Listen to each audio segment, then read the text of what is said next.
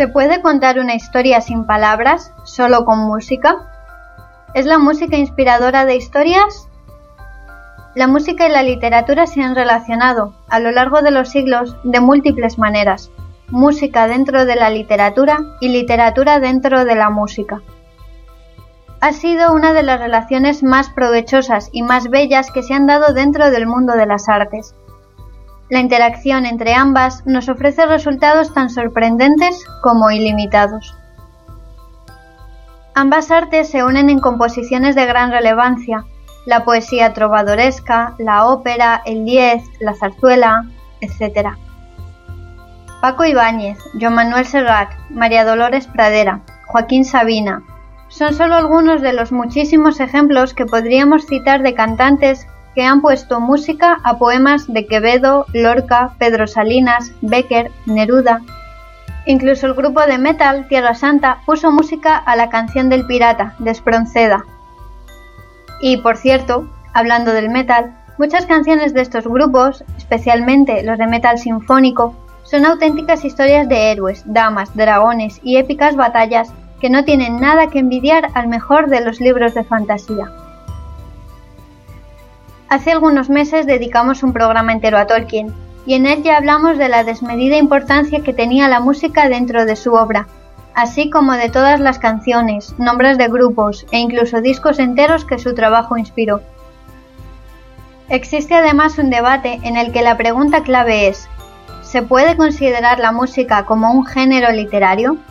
Quizá no sea tan disparatado si nos paramos a pensar que el cantante Bob Dylan ha sido nominado para el Premio Nobel de Literatura. A la hora de buscar símiles entre estas dos artes, cualquier músico o escritor podrá contestar lo mismo. Ambas nos ayudan a desconectar de la realidad, transportándonos a lugares a los que nunca creímos que podríamos llegar. Son capaces de tocar lo más profundo de nuestro ser, removiendo dentro de nosotros las emociones más intensas, desde la ira desbocada al amor más tierno, desde la tristeza más desoladora al vibrante optimismo. Y otra cualidad que comparten es que son dos artes muy peligrosas. Agitan conciencias, denuncian injusticias, curan la ceguera mental y nos ayudan a ser un poquito más avispados y menos ingenuos. Son, sin duda, las dos grandes enemigas de la ignorancia. Aquella persona aficionada a la buena música y literatura será sin duda alguien difícil de engañar. Comenzamos una semana más con leyendo y en esta ocasión también cantando hasta el amanecer.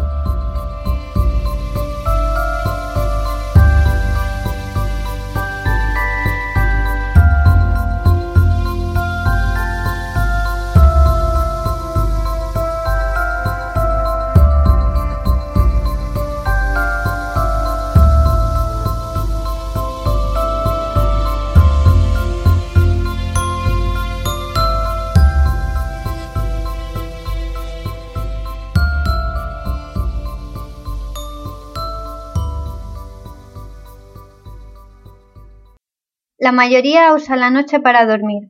Leer es aprovecharla para vivir.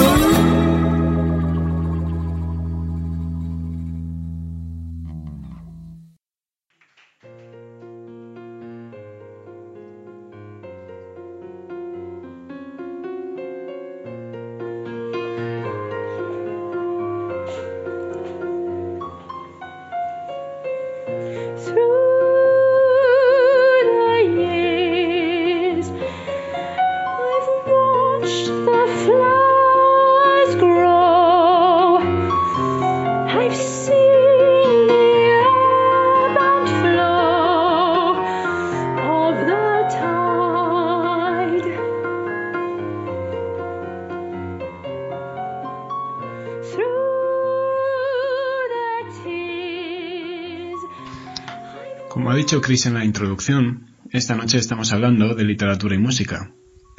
Y contamos para hablar de ello en la entrevista de este programa con una gran profesional que conoce los entresijos de la ópera, como comentaré en la pequeña introducción que voy a hacer sobre ella.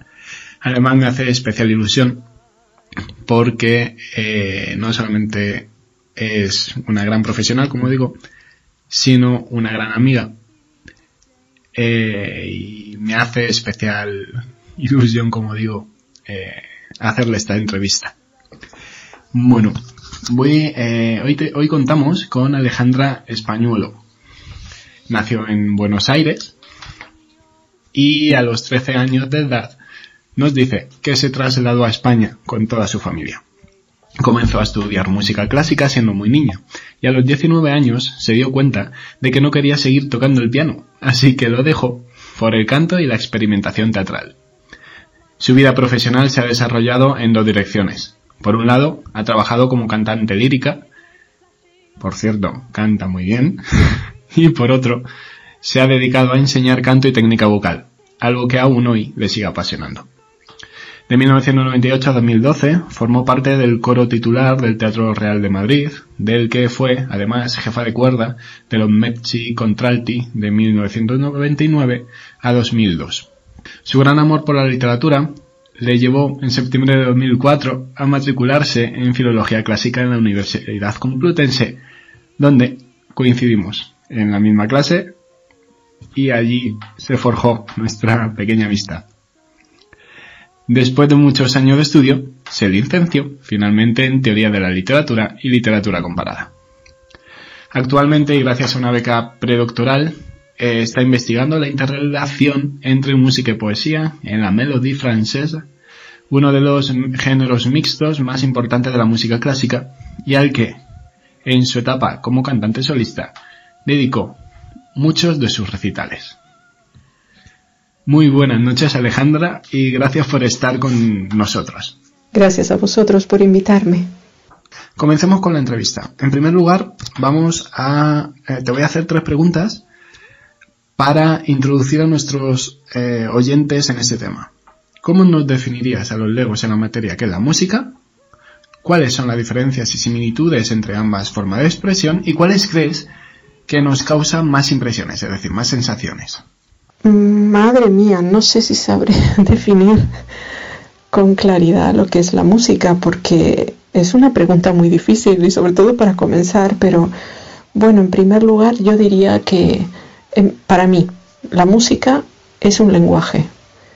Lenguaje en un sentido muy amplio, no como no nos ciñamos a, a lo que eh, se suele estudiar dentro de la lingüística, por ejemplo, ¿no? Eh, a la hora de definir un lenguaje. No, la, música es un medio de expresión y un medio de comunicación. Por lo tanto, tenemos que entender eh, lo del lenguaje en ese sentido. Un código, si se quiere ir al terreno de la semiótica, ¿no?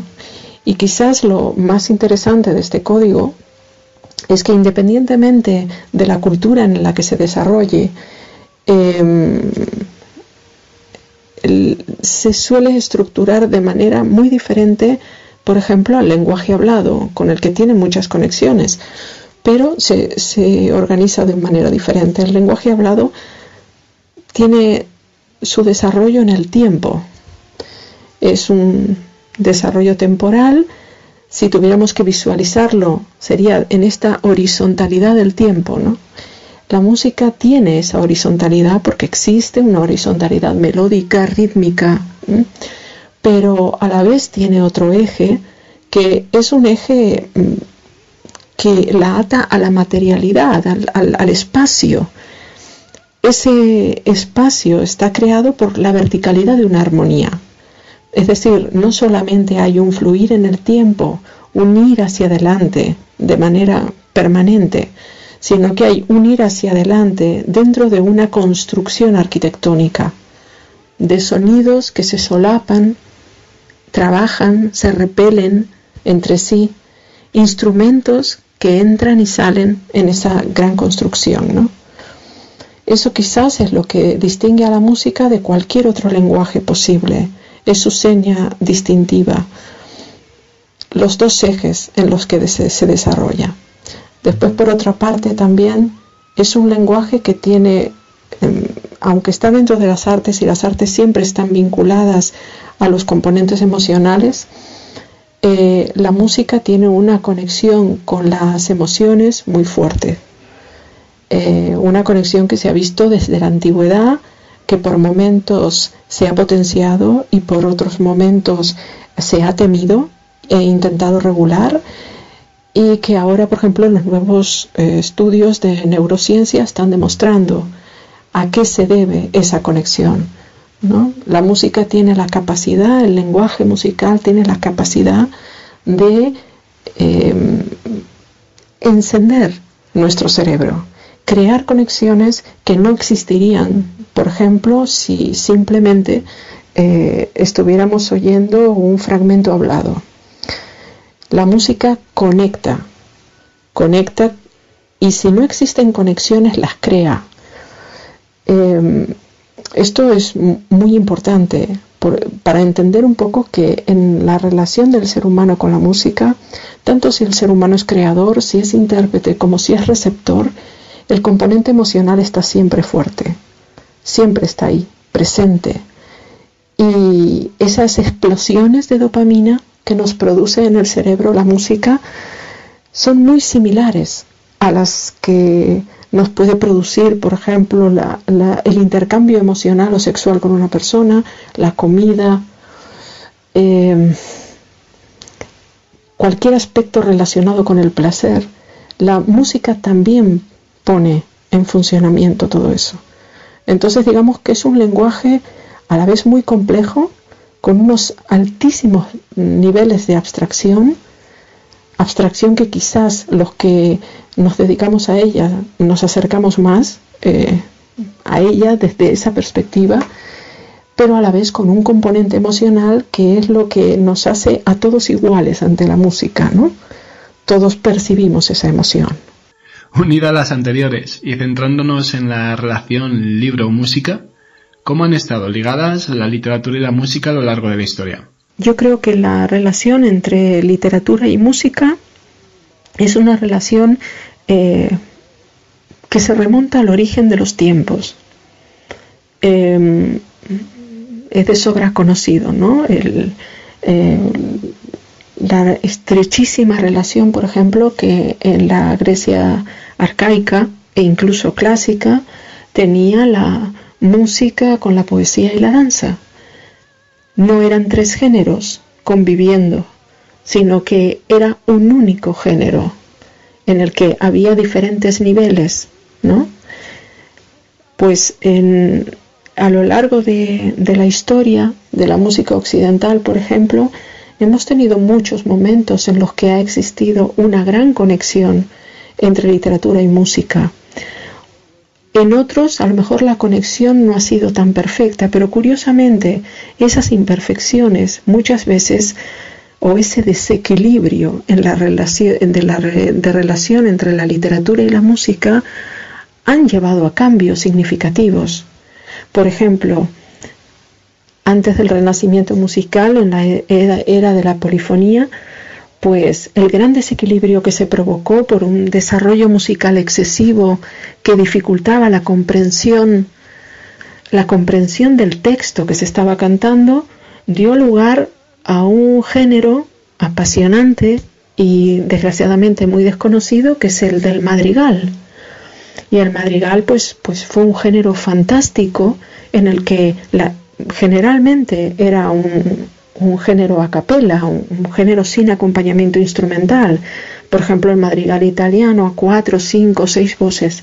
Pues esos madrigales lo que hacían era coger un poema y a través de la expresividad eh, de la música sacarle todo el jugo al texto, eh, recalcar las palabras más interesantes. Por ejemplo, es un género que hubiera sido imposible que existiera si no hubiera habido el colapso, el colapso, por ejemplo, que provocó la polifonía o el abuso ¿no? Eh, polifónico. También hemos, cada vez que ha habido en música una reforma, eh, sobre todo en lo operístico, eh, siempre ha sido con vistas a eh, recrear la tragedia clásica. Por supuesto que no se consiguió, pero se creó un género nuevo, como fue la ópera. Ocurrió así con Monteverdi, ocurrió dos siglos más tarde con Gluck. Es decir, siempre que se ha buscado una mayor conexión entre eh, literatura y música, por ejemplo, en los géneros representados o en los géneros vocales de cámara, siempre se ha apelado a un equilibrio que se eh, intuía eh, había existido en el pasado, ¿no? Como todos sabemos, pues mm, eso es, forma parte de una especie de fantasía en nuestro interior, porque tampoco sabemos exactamente cómo funcionaba la tragedia griega, ni sabemos cómo funcionaba, por ejemplo, la lírica arcaica. Pero bueno, era como una visión idealizada, ¿no? a la que los compositores y los poetas se remitían para crear algo nuevo. La relación ha existido siempre, Ahora bien, em, lo interesante de esta relación entre, entre, la literatura y la música em, es que realmente los géneros mm, de lo que habitualmente en música se llama música vocal, eh, esos, esos géneros mixtos, a mí me gusta llamarlos mixtos porque hay dos códigos como mínimo dentro de ellos, el musical y el vocal, en esos géneros mixtos, los dos lenguajes, los dos, sufren alteraciones. Cuando los compositores y los libretistas o poetas son buenos, eh, cada lenguaje cede lo justo y necesario para crear un todo armónico. En otras circunstancias, a veces, cede más un lenguaje que el otro en el proceso de adaptación. Pero sea como sea, lo que ocurre en esos géneros mixtos transforma a los dos lenguajes. Mm, interesante. Desde tu perspectiva de profesional de la ópera, y nadie mejor que tú puedes iluminarnos. Los autores de ópera, bueno, me viene a la cabeza el Trovatori de Verdi, que está basada en una obra dramática homónima de García Gutiérrez. Respetan el original cuando se basa en una obra ya escrita o por el contrario la alteran. Y si hacen esto último, ¿a qué crees que se debe? Em, bueno, esta es eh, otra de las, em, de las ramas ¿no? de relación entre literatura y música. En este caso sería la influencia de la literatura en la música o la literatura como inspiración para géneros eh, mixtos, como es en este caso el de la ópera, ¿no? Pero también podría pasar, pues, para, para música instrumental, que también ha existido, quizás de esto se habla poco, pero hay muchas obras musicales, instrumentales, que sí que hacen una, una versión musical de una obra literaria. ¿no? Bien, lo que me preguntas sobre la ópera, yo creo que hay, hay varias cosas eh, que a mí me gusta matizar cuando se hacen este tipo de preguntas o de reflexiones. Creo que tenemos eh, que entender que la, una recreación o una translación eh, de una obra determinada, por ejemplo, en este caso tú me dices el, Trovatore, pero te podría decir el Macbeth de Verdi, evidentemente eh, el Macbeth de Verdi no es eh, el Macbeth de Shakespeare. ¿Es peor? ¿Es mejor? Bueno, eso habría que analizarlo en función de para qué se escribió. Yo creo que cuando se traslada una ópera eh, una obra literaria a ópera, igual que cuando se la traslada al cine, inevitablemente sufre transformaciones porque el nuevo medio tiene sus propios códigos y su propio sistema. El, cine tiene su propia manera de contar. Por lo tanto, no se puede, em, digamos, hacer una adaptación que sea em, una novela con imágenes. El cine cuenta de otra manera, puede contar otras cosas que la novela apenas perfila. En este sentido creo que hay que estar más abierto a lo de las adaptaciones. También es verdad que las adaptaciones a veces, eh, en su afán por ser eh, eh, lo más rentables posible, hablemos en, términos cinematográficos, por ejemplo, rentable económicamente, pues claro, hay veces que desdibujan tanto la historia que están contando y aportan tan poco, mm, digamos que uno realmente se siente defraudado.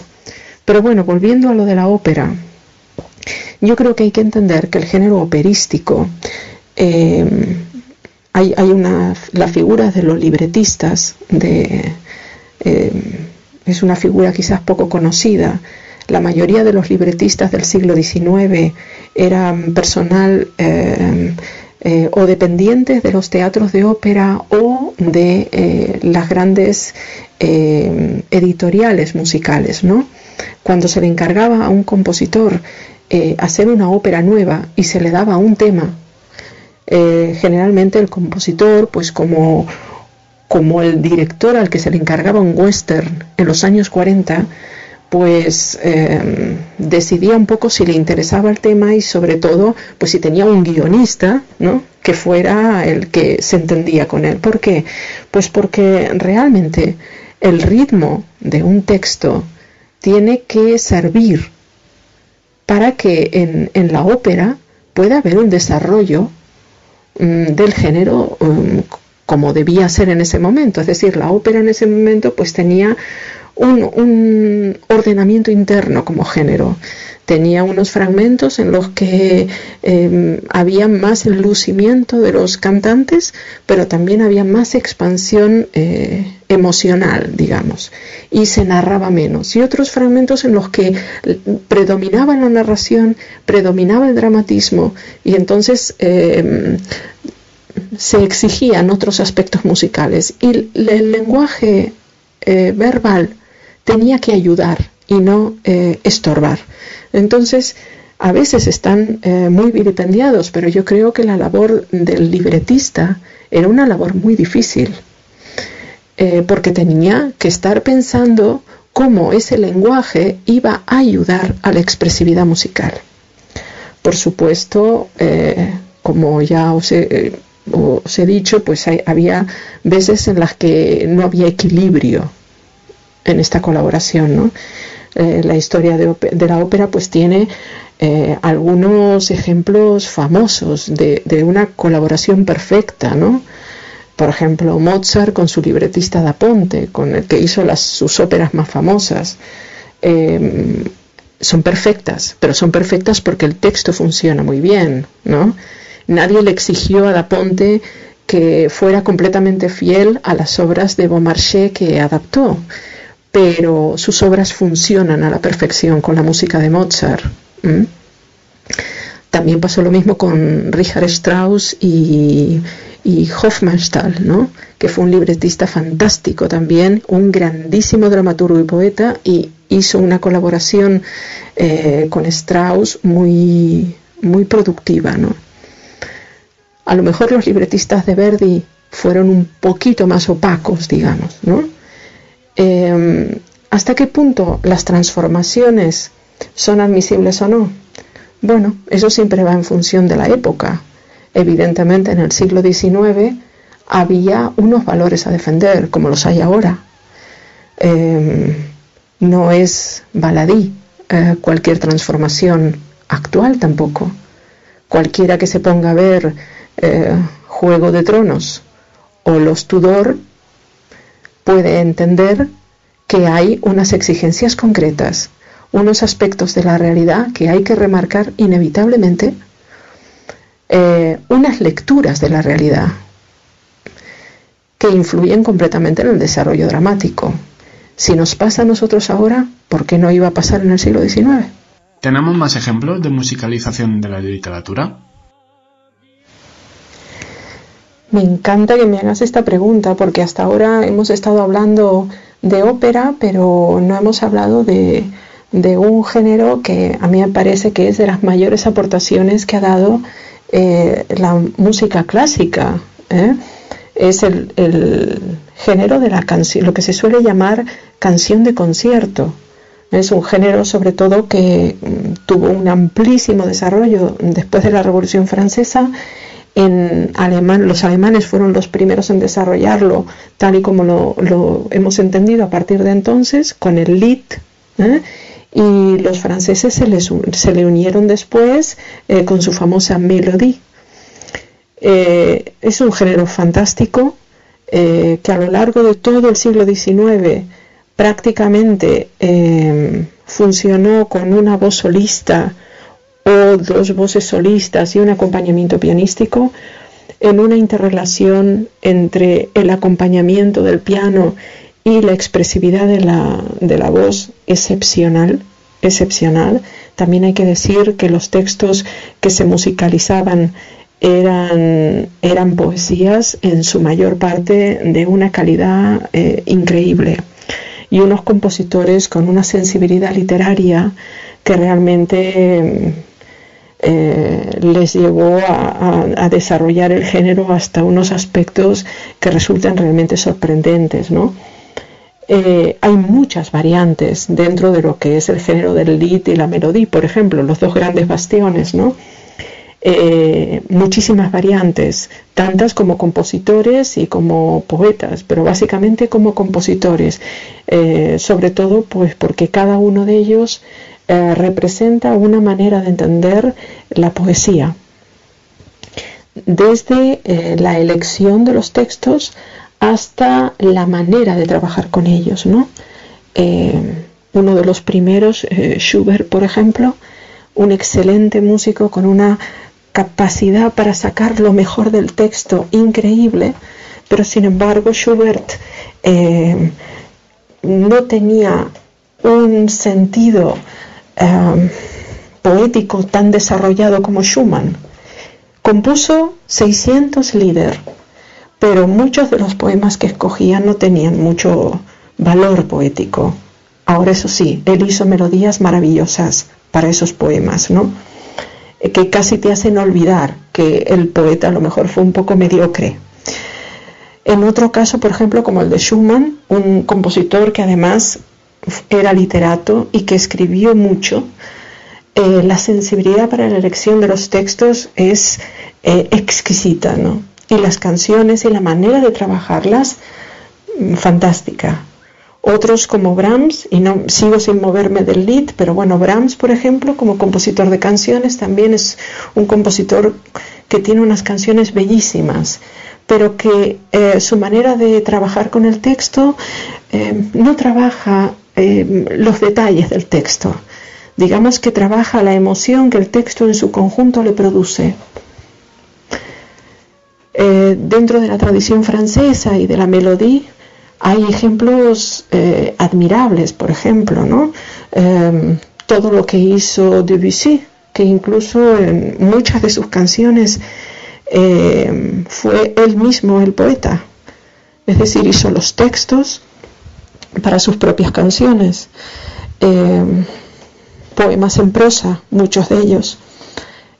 quiero decir con esto, es un género que, dio muchísimo de sí, un género en el que se exploró al máximo la interrelación entre los dos lenguajes y que cuando parecía que se había agotado, eh, el piano empezó a ser sustituido por otros instrumentos, eh, a veces en su labor como protagonista, aunque no desaparecía por completo, cedía al protagonismo y entonces teníamos acompañamientos con cuarteto y piano, o con piano y otros instrumentos, otros ensambles más eh, eclécticos.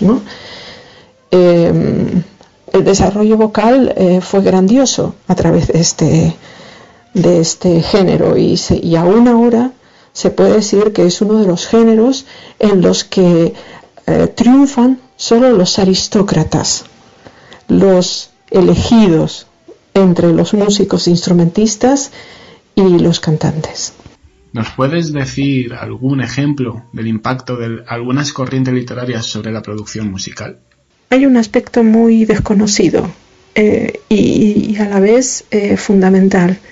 De estos dos géneros de los que hablaba hace un momento, tanto el lead como la melodía, cuando se suele hablar de las diferencias entre ellos, que son muchas, porque el enfoque francés no tiene nada que ver con la visión alemana, a menudo se olvida de que lo que realmente mm, le dio espíritu a esos géneros, lo que los conformó tal cual son, eh, fue las corrientes poéticas en las que se basaron. El Lied, que nació prácticamente en el inicio del siglo XIX, bebió de toda la cultura de la ilustración y del inicio del romanticismo. Eso fue su seña de identidad. A partir de allí, toda su manera, su expresividad, su manera de entender el sentimiento, de entender la visión del mundo y de expresarla, nacen de ese momento puntual de la poesía alemana o de la poesía extranjera traducida al alemán. El Lied es un heredero del Sturm und Drang y sobre todo de la poesía romántica de inicios del siglo XIX. El Lied, ay, perdón, la melodía, por el contrario, que nace bastante más tarde, pues porque los franceses lucharon mucho por encontrar su propio eh, género y no copiar el de los alemanes, eh, por el contrario bebe de otras fuentes. La melodía es lo que es, tiene ese espíritu tan ajeno a la expansión emocional, tan reticente, diría yo, a eh, desmelenarse emocionalmente,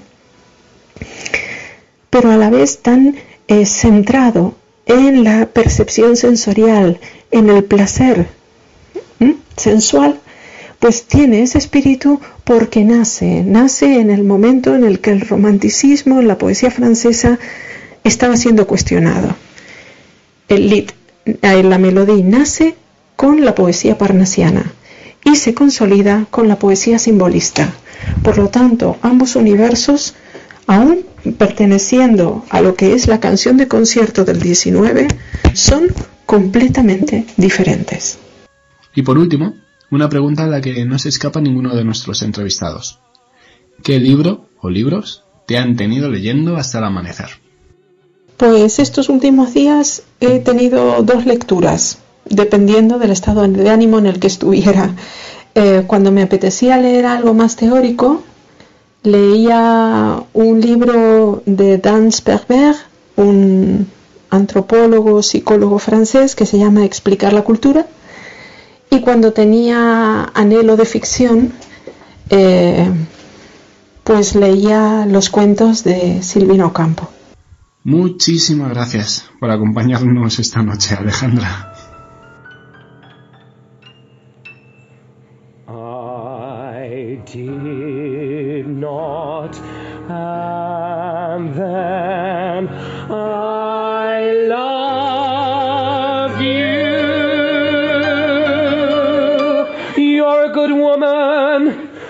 I should probably apologize for my misdemeanors.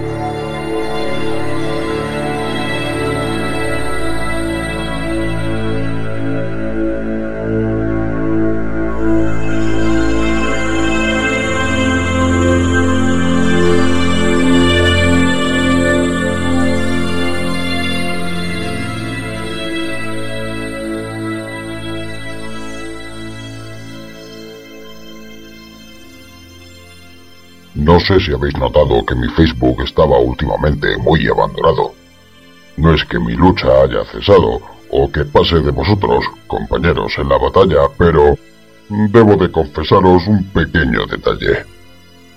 Fui capturado por el enemigo. Al final del verano decidí que podía hacer algo diferente. acabar con uno de los nidos de orcógrafos que más daño hacen a esta sociedad. Nido situado en un lugar privilegiado, con casi más seguridad que el propio presidente del país. Supongo que os haréis una idea de qué lugar os estoy hablando cuando os mencione que el enclave orcógrafo está situado en el Guadalix de la Sierra. Efectivamente, os estoy hablando de Gran Hermano. Ese lugar que nuestros jóvenes admiran. Ese lugar en el que gente de dudosa cultura hablan como si tuviesen la verdad absoluta, a la vez que dañan nuestro idioma. Atentan contra el buen gusto, contra la buena ortografía y las expresiones correctas. Pero todo el plan fue un desastre desde el principio. Nunca imaginé lo que me esperaba entre aquellas paredes. Fui a la casa un día antes de que todo empezase, que aquella casa albergase a los nuevos concursantes.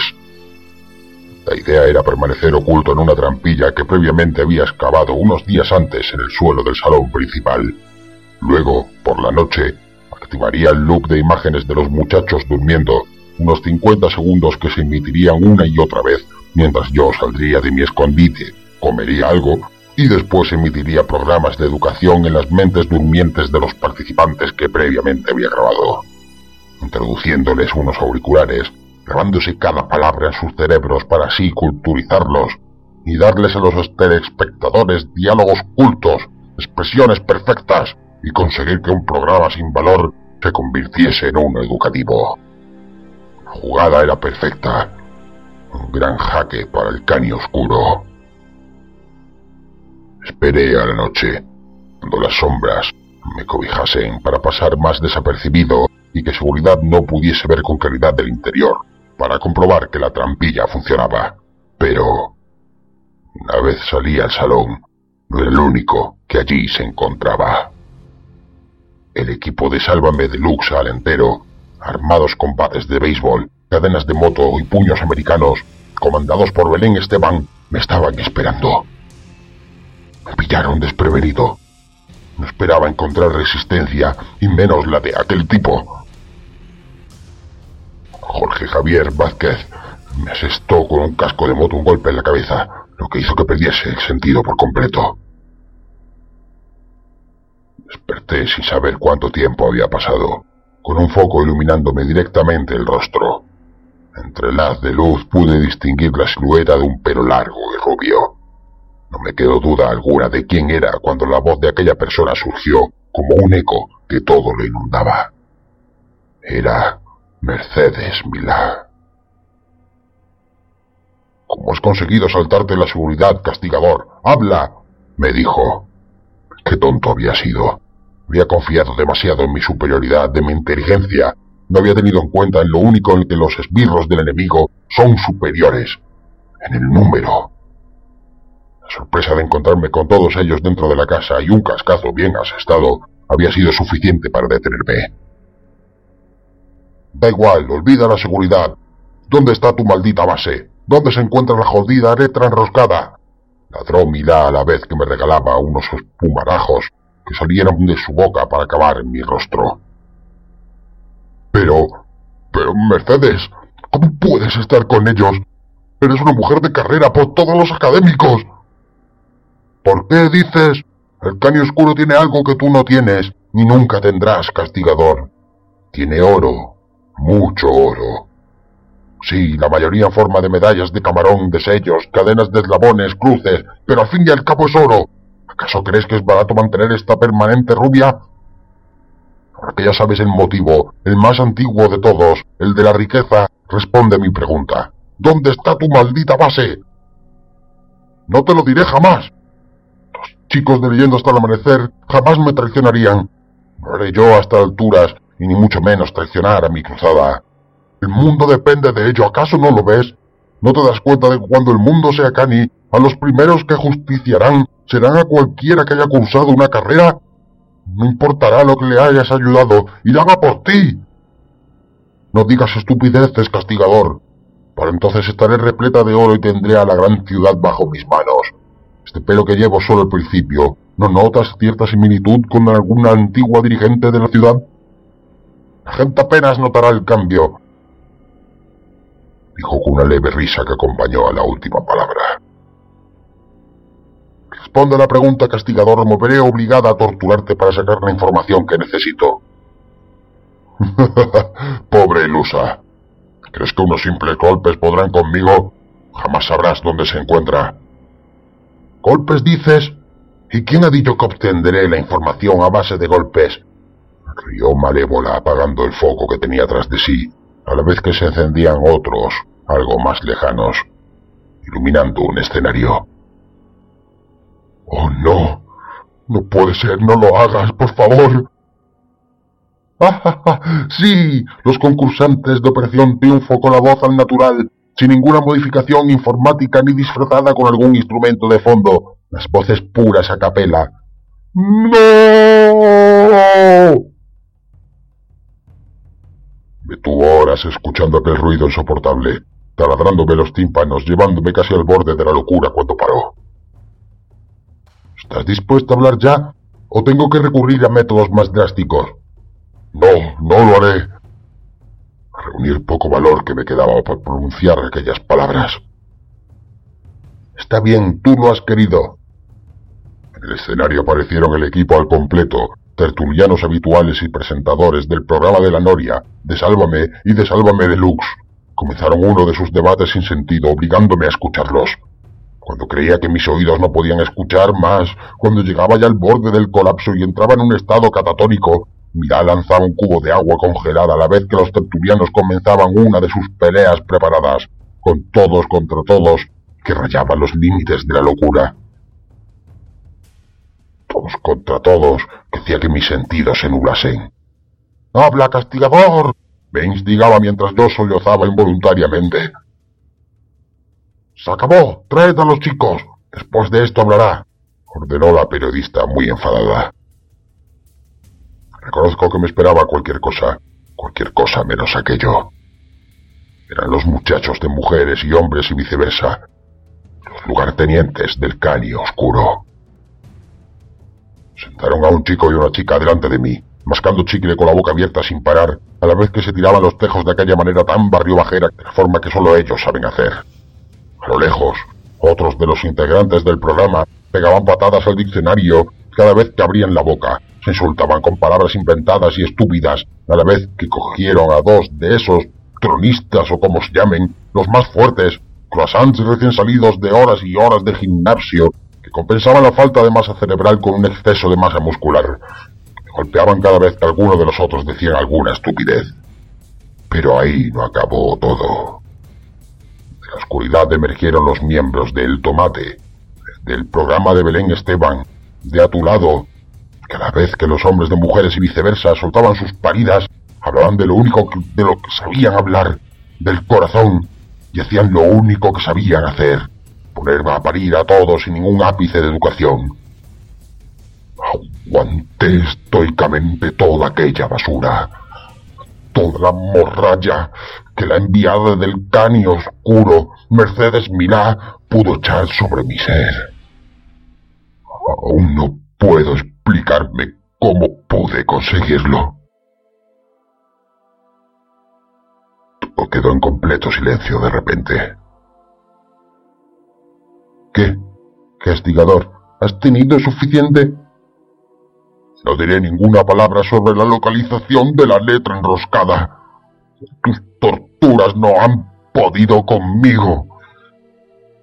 Eso es lo que dices ahora. Pero este solo ha sido el primer día de muchos. Al final te romperás y cantarás como un triunfito. Tiempo al tiempo. ¿Días? ¿Seguirás haciéndome esto durante días? ¿Dónde está tu maldita humanidad? No tienes alma. Hace mucho tiempo que se la vendía al diablo. ¿Cómo crees que sigo teniendo este magnífico cutis? Dijo a la vez que acariciaba su rostro. Además, tengo a todos estos personajes disponibles siempre y cuando quiera para repetir una y otra vez, hasta el fin de los días, lo que has visto hoy sobre el escenario. ¿Te parecía extraña la programación de Telecinco desde hace ya unos cuantos años? El cani oscuro compró a Mediaset hace ya mucho tiempo. Todo encajaba. aquel canal no era normal. Se fueron dejándome en la plena oscuridad, con los oídos zumbándome, resonando en ellos las atrocidades cometidas al lenguaje en aquellas intensas horas atrás. Un sonido amortiguado llegó a mí. Abrí los ojos todo lo que pude y observé como una pequeña linterna se encendía. El dueño de la luz liberó mis amarres y cuando ya por fin me había soltado del todo, pude ver quién era. Cristian Galvez, el presentador de Pasapalabra. Un héroe, el único reducto de cultura que queda en Telecinco. Le pregunté que qué hacía allí. Él me contó que había conseguido hacerse fuerte en el plató donde se rodaba su programa cuando el cani oscuro tomó el lugar. Desde entonces alguien le pasa comida de manera clandestina, mientras intenta hacer el único programa con algo de sentido en la cadena. El enemigo le manda de vez en cuando a sus lacayos, pero su equipo resiste, poniéndoles preguntas que solo alguien con educación pueden saber. Y así consiguen echarlos en directo para que no puedan infiltrarse en el equipo. Aquella noche, el señor Galvez había escuchado que tenían a un prisionero. Él nunca había oído hablar de mí, pero cualquier enemigo del caño oscuro era su amigo, por lo que se deslizó por los subsuelos del plató hasta dar conmigo y así poder salvarme, antes de que pudiesen, antes de que acabasen con mi ser. Vamos, ahora sal por el pasillo de la derecha y después por la tercera puerta a la izquierda. Allí encontrarás la salida. Me dijo mientras empujaba mi cuerpo hacia la puerta. Pero, ¿y usted, señor Galvez? Venga conmigo y uno sea mi cruzada. Necesitamos aliados en esta lucha. No dejaré a mi equipo atrás, castigador. Además, alguien tiene que seguir emitiendo pasapalabra. Si me voy, no dudarán en retirar el programa de la parrilla y así eliminar el último destello de cultura del canal. Entiéndeme, no puedo permitirlo. Y por supuesto que lo entendí. Despedí con un abrazo sabiendo que había ganado a un amigo y a otro combatiente que nunca dejaría de luchar por un mundo mejor. Salí de allí sin que nadie me viese gracias a sus indicaciones. La guerra se había vuelto complicada. El segundo encuentro con el cani oscuro estaba cada vez más cerca. Tenía que estar preparado para la gran batalla. El destino del mundo descansaba en mis manos. Pase lo que pase, me diga lo que me diga, venceré. Después de aquel día entre las filas de los orcógrafos, estaba más convencido que nunca. Por el señor Galvez y por todos aquellos que han caído en manos de la incultura. Por todos aquellos que han perecido en esta lucha. El castigador de la orcografía prevalecerá.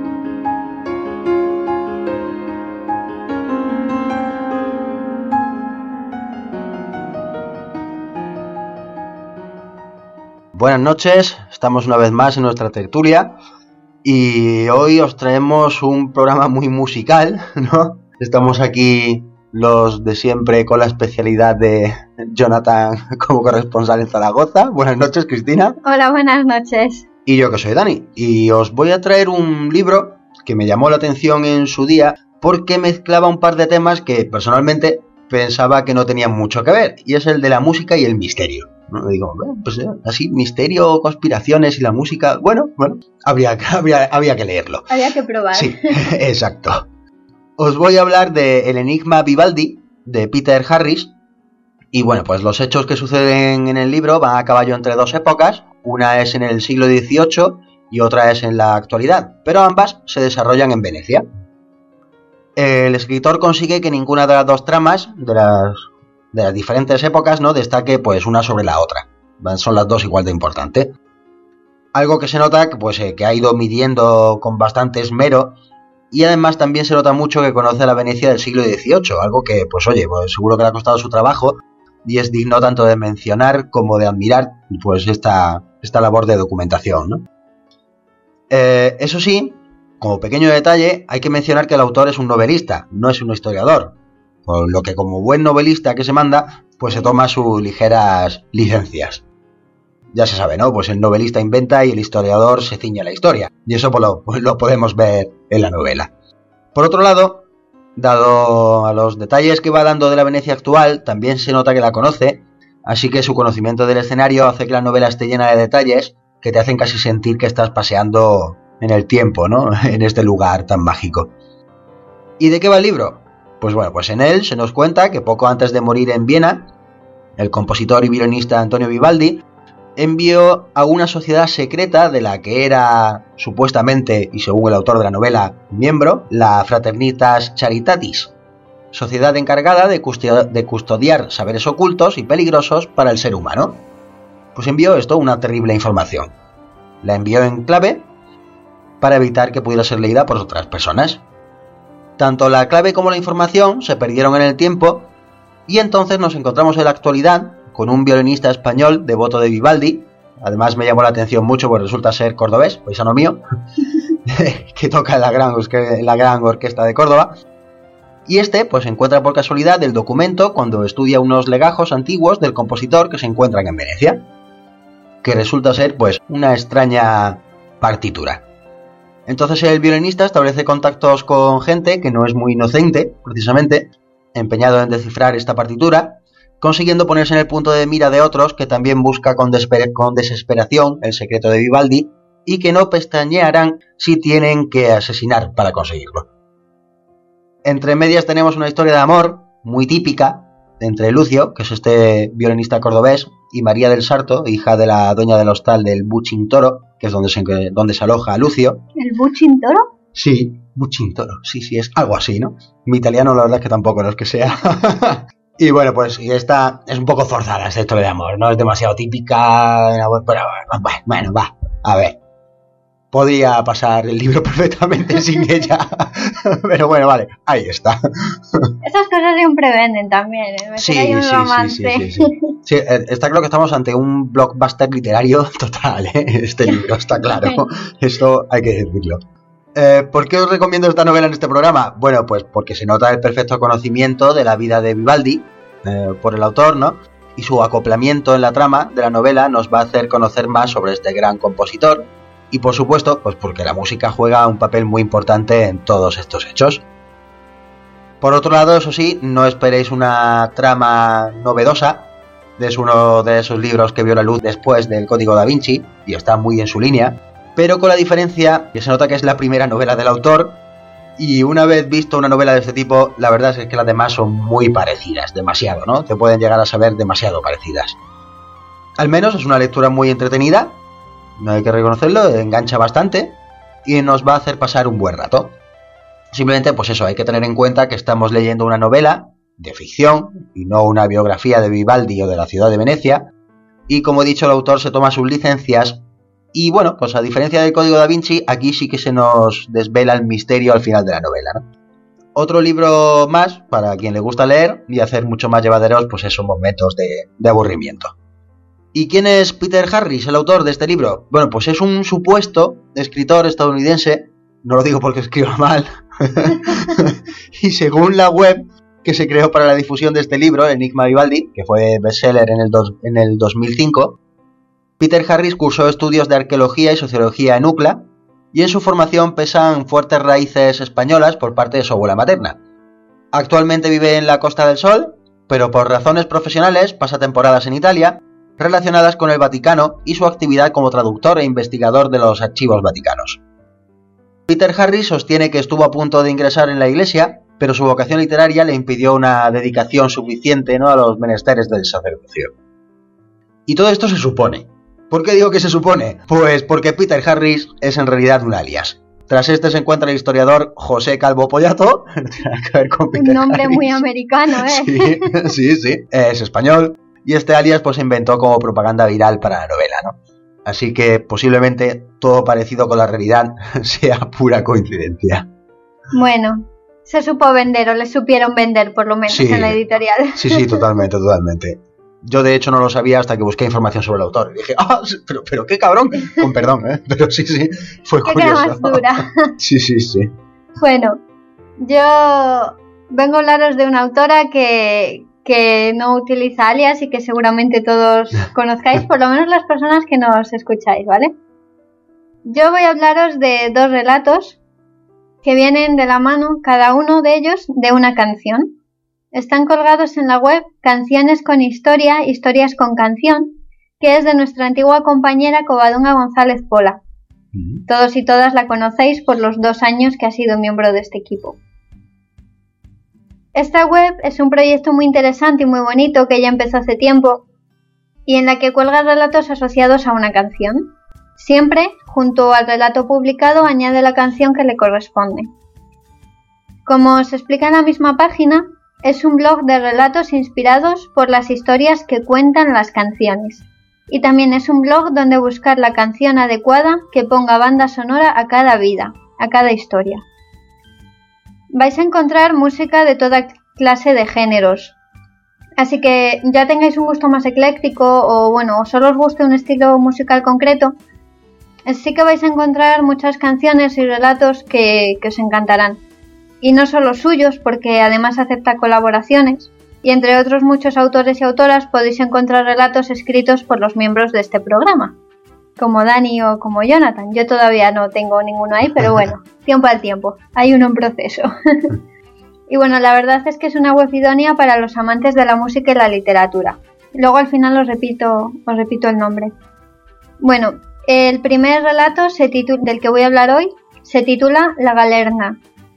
Y no quiero empezar hablando de, del relato, sino de una canción, Naturaleza Muerta, de Mecano. No sé si a quienes nos escucháis os gusta Mecano. Yo debo admitir que es un grupo que, me gusta bastante, porque si bien es cierto que el pop es un género musical que a mí no termina de hacerme hmm. mucha gracia, debo admitir que la música que hacía Mecano, sobre todo sus letras, mm, son bastante buenas, ¿no? Y esta canción, Naturaleza Muerta, siempre me ha puesto la piel de gallina. Para quienes no la conozcáis, os la resumo. La canción habla de una pareja, Ana y Miguel, que vive en la costa y que tienen una relación muy tierna. Él es pescador y el mar, que también está enamorado de Ana, un día, movido por los celos, se lleva, por así decirlo, a Miguel. Hunde su barco y él desaparece. Y Ana se queda desolada esperándolo para siempre a la orilla del mar. Es una historia muy bonita y muy triste. Pues esta canción inspiró a la escritora Covadonga González Pola un relato muy original y que da otra vuelta de tuerca a la historia. Se titula La Galerna y podemos leerla en la web. Yo la verdad es que cuando vi el enlace al vídeo de Mecano me imaginé más o menos de qué iba a tratar, ¿no? Y bueno, pues también me esperaba un poco lo que iba a leer. Pues me pasé de lista. porque en la galerna Cova eh, no solo amplía la información que, encontramos en la propia canción, sino que además aparecen nuevos personajes que nos van a hacer ver las consecuencias que trae la desaparición de Miguel y ya no solo para su esposa Ana, sino también para otras personas de su entorno. El relato no está narrado desde el punto de vista de Miguel o de Ana, sino de una tercera persona. Ahí lo dejo. Y bueno, a mí me encantó cuando lo leí, no solo por lo bien escrito que está, sino por las emociones tan grandes que transmite. A mí por un lado me llenó de ternura y bueno, y por el otro pues de desolación y, y de tristeza. Si tengo que utilizar una palabra para definirlo, yo diría que es intenso. Así que os animo a que entréis en Canciones con Historia, Historias con Canción, y busquéis este relato porque es, es realmente conmovedor y a mí me emocionó mucho. Así que si queréis saber qué más pasa con Ana y quién más sufre la pérdida de Miguel, pues ya sabéis lo que tenéis que hacer. Por cierto, por si os interesa, un pajarito me ha dicho que Covadonga tiene en la mente publicar una antología inspirada en canciones de Mecano. Así que estaremos al tanto porque sin duda tanto los lectores como los incondicionales de este grupo pues la vamos a disfrutar muchísimo. El otro relato del que quiero hablaros se titula La otra. Es un relato que me gustó especialmente por el mensaje final que nos deja. A ver, mm, los relatos que aparecen en esta web no son demasiado largos, ¿vale? Son breves, pero en poco espacio logran transmitir mucho. Este relato nos sitúa en un escenario posapocalíptico y está protagonizado por Chantel, una niña de unos 12 años que ha sufrido una brutal agresión por parte de un policía y que ha tenido unas consecuencias terribles para ella, tanto a nivel emocional como a nivel físico. Tras la agresión, Chantel está muy deprimida, está triste, juega ese papel de la víctima asustada que siente que ha perdido por completo el control de, todo. Ella no puede parar de llorar y bueno, llega incluso a pensar en medidas drásticas como salida a tanto dolor. Pero mmm, tiene, digamos, una revelación. No os voy a decir qué es lo que pasa, pero, pero Chantel cambia comienza a plantearse las cosas de otra manera y, como digo, a cambiar por dentro, transformándose de una persona amable que está pasando por una etapa de mucho dolor a alguien mucho más, más oscuro. El dolor deja paso a la ira y los sentimientos de autocompasión se transforman en seguridad y en arrogancia. Y toma la decisión de dar la vuelta a la tortilla, de no olvidar a quien le ha hecho eso y bueno, pues encargarse de encontrarlo. Siendo sincera, a mí Chantel me recuerda a Lisbeth Salander de la saga Millennium porque, a pesar de todas las cosas terribles por las que ha pasado, es toda una resiliente. Se niega a ser una víctima y decide convertirse en su propia heroína y encargarse ella solita de quien le ha dañado. Este relato transmite mucha fuerza, y hay un punto de, mal rollo, ¿no? De, uff, esta chica en lo que se va a convertir, o más bien en lo que la, han convertido. Además, eh, bueno, que la canción que la acompaña me parece genial, es del grupo Tierra Santa, hay metalero, y la canción se llama La sombra de la bestia.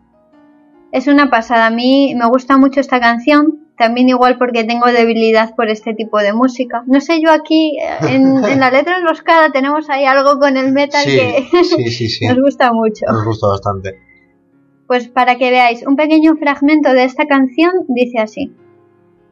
Como una plaga la bestia se adueña de ti, arde tu sangre en el fuego que rompe tus venas y destroza lo poco de humano que queda hoy de ti. Y bueno, yo creo que es 100% idónea para este relato titulado La otra. Así que bueno, ya sabéis, eh, esta ha sido una reseña de dos de los relatos de Cova que podéis encontrar en, esta web. Os recuerdo el nombre, Canciones con Historia, Historias con Canción.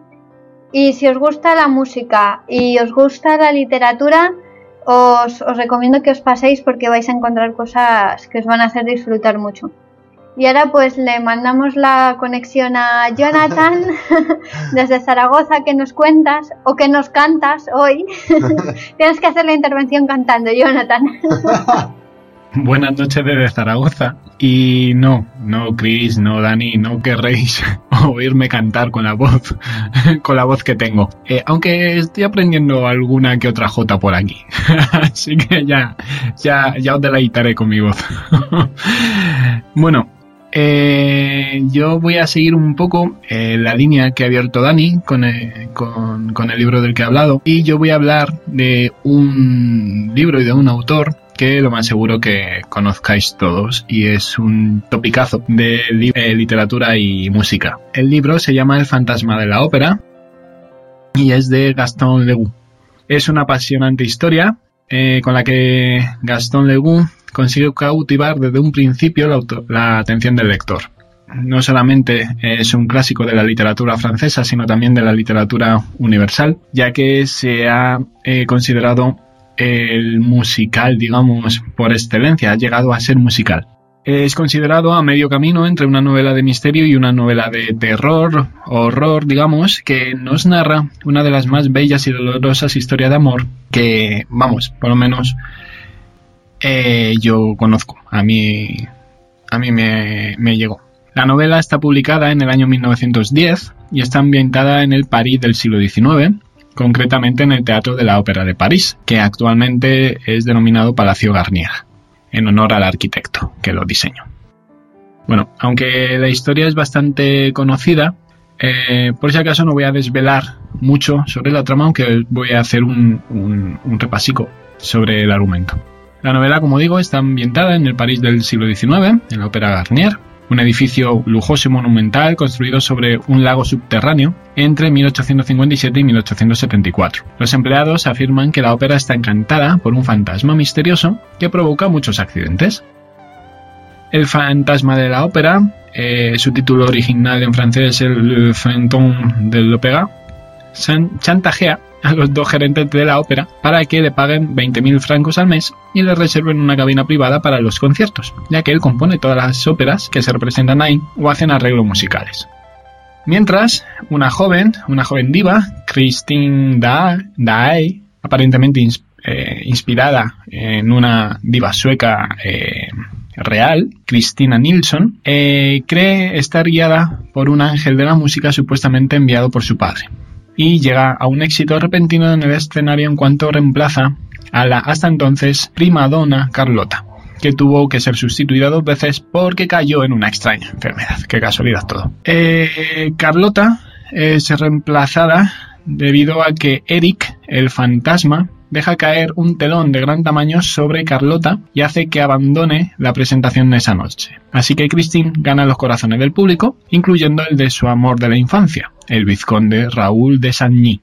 El fantasma se siente celoso de la relación de Christine con Raúl y le invita a visitarle en su mundo debajo del edificio. Ella acepta y abajo, en las catacumbas, descubre que su ángel es en realidad... Vamos a parar aquí porque eh, este es el planteamiento de la historia, es decir, un triángulo amoroso en una ópera fantasmagórica del siglo XIX, muy romántico todo, y bueno, habrá que leerlo para, para ver el qué ocurre. Está escrito con una prosa sencilla, el autor nos narra esta historia con una técnica muy particular, en la que se recrea el trabajo periodístico de un supuesto investigador que decide desenterrar los misterios acaecidos en el Teatro de la Ópera de París durante aquellos funestos días sirviéndonos de hilo conductor que lejos de restar agilidad a la historia, la ha articulado de tal modo que no existen pasajes muertos en su desarrollo.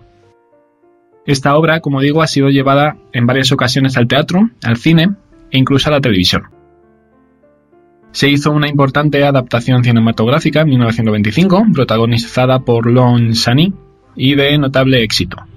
La última ha sido en el año 2004 y ha venido en forma de musical, de la mano de Joel Schumacher y supervisada por Andrew Lloyd Webber, figura fundamental en el mundo del musical y creador de la obra teatral del mismo nombre estrenada en, 1986, aunque no fue muy bien acogida por la crítica. Esta está protagonizada por Gerald Battle, el fantasma, Patrick Wilson, Raúl y Amy Rossum, Christine. Sobre el autor, sobre Gaston Leroux, ¿qué podemos decir? Nació en París el 6 de mayo de 1868 y sus primeros años transcurrirán en Normandía, región que abandona al finalizar sus estudios de bachillerato para trasladarse a París, en cuya facultad de Derecho comienza la carrera de leyes. Obtenido el título universitario, trabajará algún tiempo como abogado de oficio y más tarde como pasante de una eminente, de una eminente jurista, empleo que abandona al heredar en 1890 una importante cantidad de dinero que perderá poco después en una noche de juego. Por este motivo, el joven Leroux eh, regresa al trabajo, en esta ocasión mediante el periodismo. Como reportero, viaja por Francia, Italia y Marruecos, de donde extraerá importantes anotaciones y observaciones para sus novelas posteriores. En 1904, al margen de su actividad como periodista, publica su primera obra de teatro, género por el que siempre tuvo inclinación y en 1907 abandona el periodismo para dedicarse eh, de manera exclusiva a escribir novelas. Algunas de sus principales obras son El misterio del cuarto amarillo, de 1907, esta, El fantasma de la ópera, como he dicho, de 1910, La muñeca sangrienta, de 1923, y El perfume de la dama de negro, de 1909. Morirá en 1929, a los 59 años de edad. ¿Por qué recomiendo esta, este libro? Pues porque, bueno, para los que le hayan gustado el musical o las películas o se han visto la, eh, la adaptación a televisión, el libro les va a atraer mucho más, les va a encantar. Además es, eh, está ambientada en una época que a mí me encanta, el siglo XIX, y refleja bastante bien el ambiente de la época. Hasta aquí la tertulia de esta semana. Esperamos que os hayan gustado las tres aportaciones que, musicales que hemos hecho eh, para este programa. Para la próxima que hagamos de literatura y música, cantamos los tres, queda, queda grabado esto. Y bueno, eh, ya sabéis, si tenéis alguna recomendación, eh, escribidnos a nuestra página web a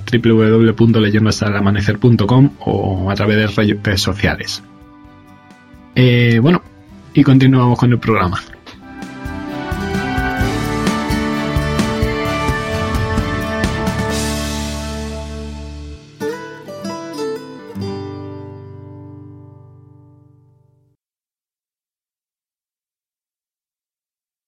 El relato para este programa se llama El regreso y es de nuestro compañero Daniel G. Domínguez. Mm, viene acompañado de una canción de Warcry con el mismo título, El regreso, y tenéis que leer o escuchar primero el relato y luego la canción.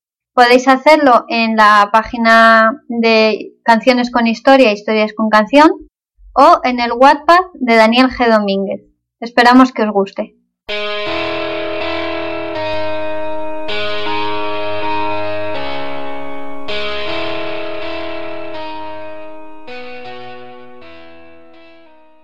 Sábado noche. Casa del matrimonio Jiménez Alba. El matrimonio solía acostarse temprano a sus setenta y pico años, no tenían nada mejor que hacer, no tenían cuerpo para fiestas y la programación nocturna era pésima, así que tras su habitual copa de coñac, Alfonso decidió irse a la cama. Esa noche se encontraba solo. Julio había ido a pasar el fin de semana con su hermana Lucía y había insistido en que se vieran ya que necesitaba ayuda para coser unas prendas que debía entregar el lunes. Nunca le cayó bien su cuñada. Para él era una solterona miedosa de compartir una vida, dedicada única y exclusivamente a su profesión, modista, defensora de los débiles cuando ella misma era una de ellos. Para él su esposa era el ejemplo perfecto de mujer, dedicada en cuerpo y alma a su familia, siempre atenta y servicial, con la casa siempre recogida y limpia y una cocinera excelente. En verdad, casi nadie le caía bien. Los amigos los podía contar con los dedos de una sola mano y se limitaban a compañeros de mus y dominó en el bar que había enfrente del bloque de edificios en el que vivían. Religiosamente, todas las mañanas ejercía la vida de jubilado en dicho bar, entre partida y partida, entre copas de anís, orujo o whisky, según le apeteciera. Pepe, el camarero, conocía muy bien a Alfonso, era cliente desde hacía ya mucho, tanto que aunque tenía 20 años menos que él, los mismos que llevaba trabajando en el bar, siempre supo que Alfonso no dejaría de ir ni un solo día. Un cliente de este tipo no se encontraba todos los días, así que procuraba que su copa nunca estuviese vacía. Llevaba un buen rato acostado sumido en un profundo sueño, cuando despertó sobresaltado. Le había parecido oír el chirriar de la puerta que daba al rellano hizo memoria, aunque todo estaba algo nublado, turbio. Echó la cadena antes de irse a dormir. Sabía muy bien que la cerradura no funcionaba. Él mismo la rompió una mañana cuando salió dando un portazo, enfadado por algo que ahora mismo no recordaba. No la arregló pese a que hacía un año de aquello. No se llevaba bien con el bricolaje y el manitas de la casa era su único hijo, pero este hacía ya muchísimo tiempo que se había marchado de la casa, buscando independencia y libertad. Le restó importancia al asunto. Se convenció a sí mismo de que el sonido provenía de algún sueño o pesadilla. Volvió a cerrar los ojos, dispuesto a dormirse. Una figura humana cruzó la ventana, haciendo parpadear la luz de la farola que entraba por la ventana un instante. Alfonso abrió los ojos de nuevo. Un nudo se formó en su garganta. ¿Sería su cerebro de recién despierto jugándole una mala pasada? ¿O alguien había entrado? Abrió todo lo que pudo los ojos, buscó entre la oscuridad sin resultado alguno. Empezaba a sentirse estúpido y paranoico. Sonrió. Fue entonces cuando una sensación muy intensa se clavó en su nuca. Alguien le estaba observando desde algún rincón oscuro de la habitación, en silencio. El vello se le erizó. El silencio era interrumpido por un leve sonido, apenas perceptible, de la tela de unos pantalones moviéndose al caminar, lentos, muy lentos. Julia, ¿eres tú? dijo con voz temblorosa. La cama recibió una fuerte sacudida. Algo pesado cayó encima de Alfonso, aprisionándole los brazos y las piernas. Sintió un golpe en la boca e intentó gritar. Tarde. El sonido de su voz no fluía hacia afuera. Solo llegaba un sonido amortiguado. Comprendió enseguida que el asaltante se la había tapado. El desconocido le dio la vuelta y con destreza le ató las muñecas y tobillos con bridas. Cuando lo hizo volvió a colocarlo en la primera posición, cara a cara. Situó su rostro muy cerca del de Alfonso. Mírame bien. Contemplarás a alguien que no has visto jamás. Aquella voz estaba repleta de odio. El anciano reconoció la voz. Sus ojos se le tornaron llorosos. Al concentrar su vista a la luz de las farolas fue suficiente para ver quién era su asaltante.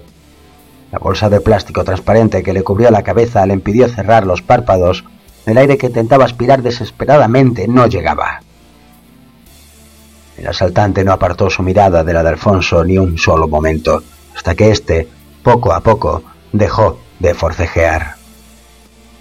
En un instante cortó las bridas. Unos minutos más tarde retiró la bolsa de la cabeza del cuerpo inerte y lo colocó de manera que parecía seguir durmiendo, sin quitarse los guantes de cuero negro que enfundaban sus manos. Ya relajado y sintiéndose muchísimo mejor de lo que había hecho en años, volvió a atornillar la cadena de la puerta exterior, con la misma entrecerrada y desde el rellano, con la ayuda del destornillador y retorciendo un poco la mano, la puso como si hubiese sido cerrada desde dentro. El asaltante abandonó la casa eufórico, con una sonrisa en el rostro. Ahora la ley la marco yo.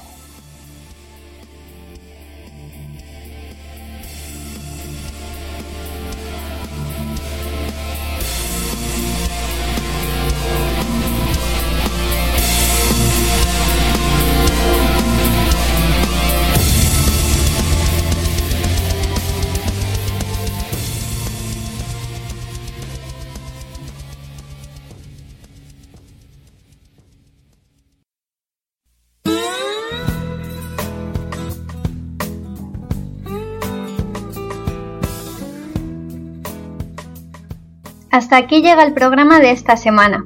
Esperamos que lo hayáis disfrutado tanto como nosotros y os animamos a que dejéis vuestros comentarios en nuestra web www.leyendohastalamanecer.com y en las redes sociales Facebook y Twitter. Podéis contarnos qué música os inspira para escribir o qué banda sonora le pondríais a vuestros libros preferidos, por ejemplo. La cita de esta semana, como no podía ser de otra manera, resume muy bien lo que es la música y viene de la mano de un personaje literario que seguro conocéis. Ah, la música. Una magia más allá de todo lo que hacemos aquí. Albus Dumbledore. Después de este viaje literario y musical nos toca descansar y ya que nosotros somos como los vampiros que nos vamos a la cama al salir el sol, solo nos queda desearos buenos días.